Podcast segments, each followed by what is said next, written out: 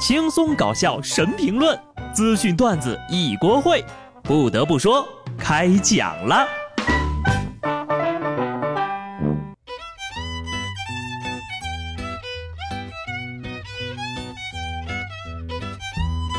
哈喽，听众朋友们，大家好，这里是有趣的。不得不说，我是机智的小布。哦吼，平安度过了世界末日，还好我按时把信用卡给还了。昨天呢，全世界的人都在看日全食，还有很多科普作者呢站出来提醒，千万不要用眼睛直视太阳。我就不一样了，我们这边呀有云层保护眼睛，别说日食了，阴天在不开灯的房间，太阳在哪儿我都不知道。根据我这两年观测天文奇观的经验啊，我觉得互联网呢真的是个好东西。至少今年我能在直播平台上看到日食。昨天呢还是父亲节啊，其实作为子女啊，不要只在父亲节这一天才想起来给爸爸打个电话，平常的日子里也可以多沟通沟通嘛，这样呢才能搞到零花钱。而且你给你爹买礼物，他也不一定喜欢，倒不如啊背着老妈送他个实在点的大礼，存私房钱攻略。顺便呢也让你们听听。存私房钱的最高境界。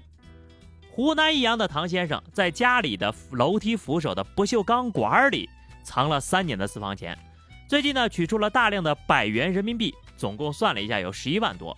唐先生说了，自己打小啊就有藏钱的习惯，四年前买车就是这么存的，这次取出来呢是打算给女儿盖房子用。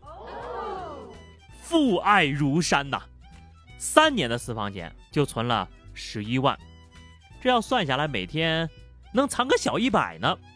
看来呀，老婆给的零花钱不少啊，大哥，真羡慕人家存钱一开奖就是十万起步，而我呢，能为裤兜里翻出来的三块钱哈乐一天。更多的时候呢，是口袋里放钱，最后是洗衣机帮我想起来的。话说各位六幺八买的东西都收到了吗？啊，说个坏消息啊，你的快递可能被烧了。吴河高速芜湖段一辆满载快递的厢式货车突发大火，交警和消防人员赶到现场之后呢，把明火扑灭，可车上的十二吨快递几乎都被烧毁了。听听，历史总是惊人的相似，这都成了每年轮播了。高考忘带证和大促销烧快递，物流显示。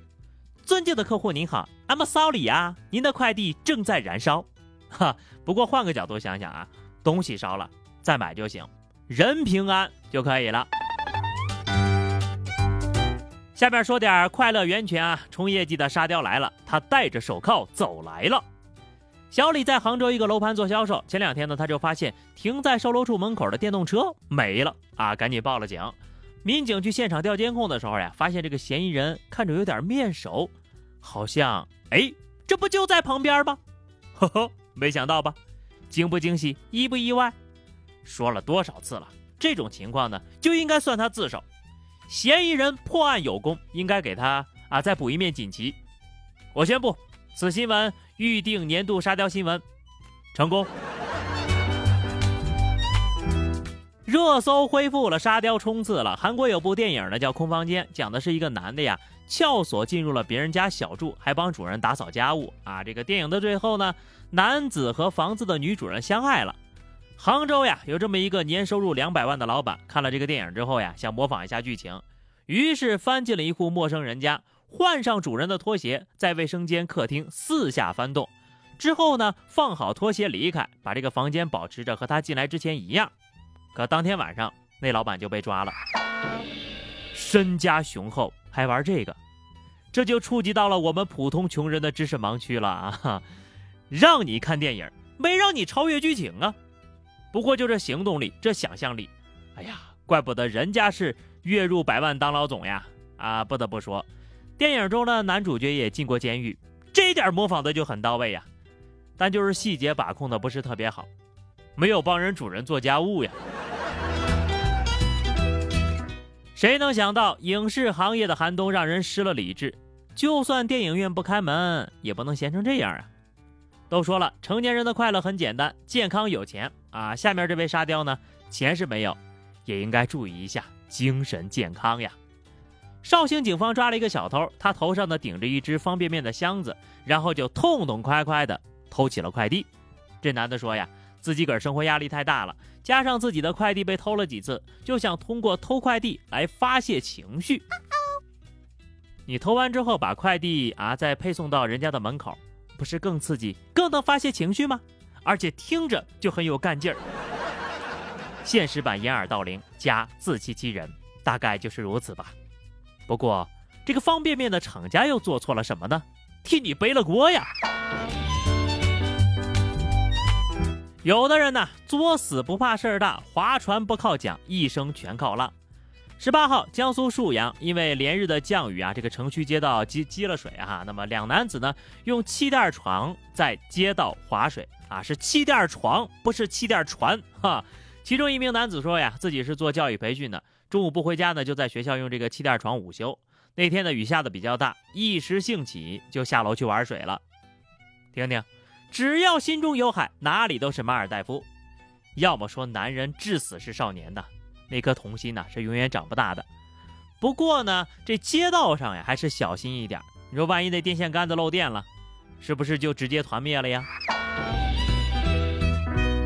下面这个玩水的更狠了。土耳其一男子在餐厅用完餐之后呀，发现账单的价格太高，大概也就人民币三百四十多块钱哈。在和服务员发生争吵之后呀，他就跑出餐馆，跳进了爱琴海，游向约二十七公里外的希腊萨摩斯岛。啊，这工作人员报警之后呢，男子就在距离海岸三公里处被捕了。为了三百四十块钱啊，能游二十七公里，这距离呀，我跑都跑不来。来来来，我给你四百块钱哈，再帮你把账结了。你给我再游个二十公里，让我见识见识。我猜这哥们儿呢，可能是想通过游泳消耗掉在餐厅吃的食物，以此来达到销毁证据的目的。哼，建议土耳其啊，火速让他入这个铁人三项啊，这个赛前呢，让他多吃点付不起的，拿个好成绩，那可能没有太大的问题呀。沙雕新闻都聊到这儿了，还没结束呢。义乌市消防救援支队接到报警，一个厂房起火了，还好扑救及时，未造成人员伤亡。经调查，起火的原因呢是俩员工在厂房里打赌，就为了证明这个医用酒精点不着。然后呢，其中一个在没有做好防护措施的情况下，从桶里用手捧出酒精放在地上，并用打火机把酒精给点了。听听吧。赌博是真的会害死人的呀！这二位啊，就是九年义务教育的漏网之鱼，僵尸打开了他们的脑袋，都得失望的溜走。旁边的屎壳郎肯定会眼前一亮。不作死就不会死，人可以无知到什么程度呢？就这俩人，但凡有一个爱喝酒的，都不会发生这种事儿。这简直就是拿生命当儿戏。我真的非常好奇啊，什么工厂能招进这种人？不正常人类研究工厂吗？磨刀不误砍柴工，读完初中再打工。各位同学呀，要引以为戒，好好读书呀。辽宁丹东幼儿园开学的第二天，一位家长呢在送娃入园的时候呢，这个孩子呀连哭带闹，不愿意上学，一把抱住路灯杆不撒手，就像个八爪鱼一样，手脚并用粘在路灯杆上了。甚至呢，家长都撒手不抱他了，他也没掉下来。最后呢，还是老师过来给解了围。这次的超长假期呢，终究还是把孩子们给放飘了哈。我猜哈，就这段视频将会成为这孩子一辈子都过不去的一个坎儿。以后每到逢年过节、亲友聚会，都会被拿出来进行一次现场行刑。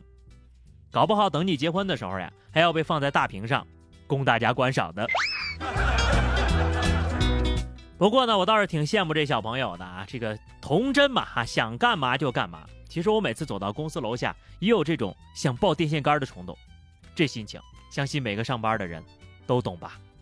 好了，那么以上就是本期节目的全部内容了。关注微信公众号 DJ 小布或者加 QQ 群二零六五三二七九二零六五三二七九，来和小布聊聊人生吧。下期不得不说，我们不见不散，拜拜。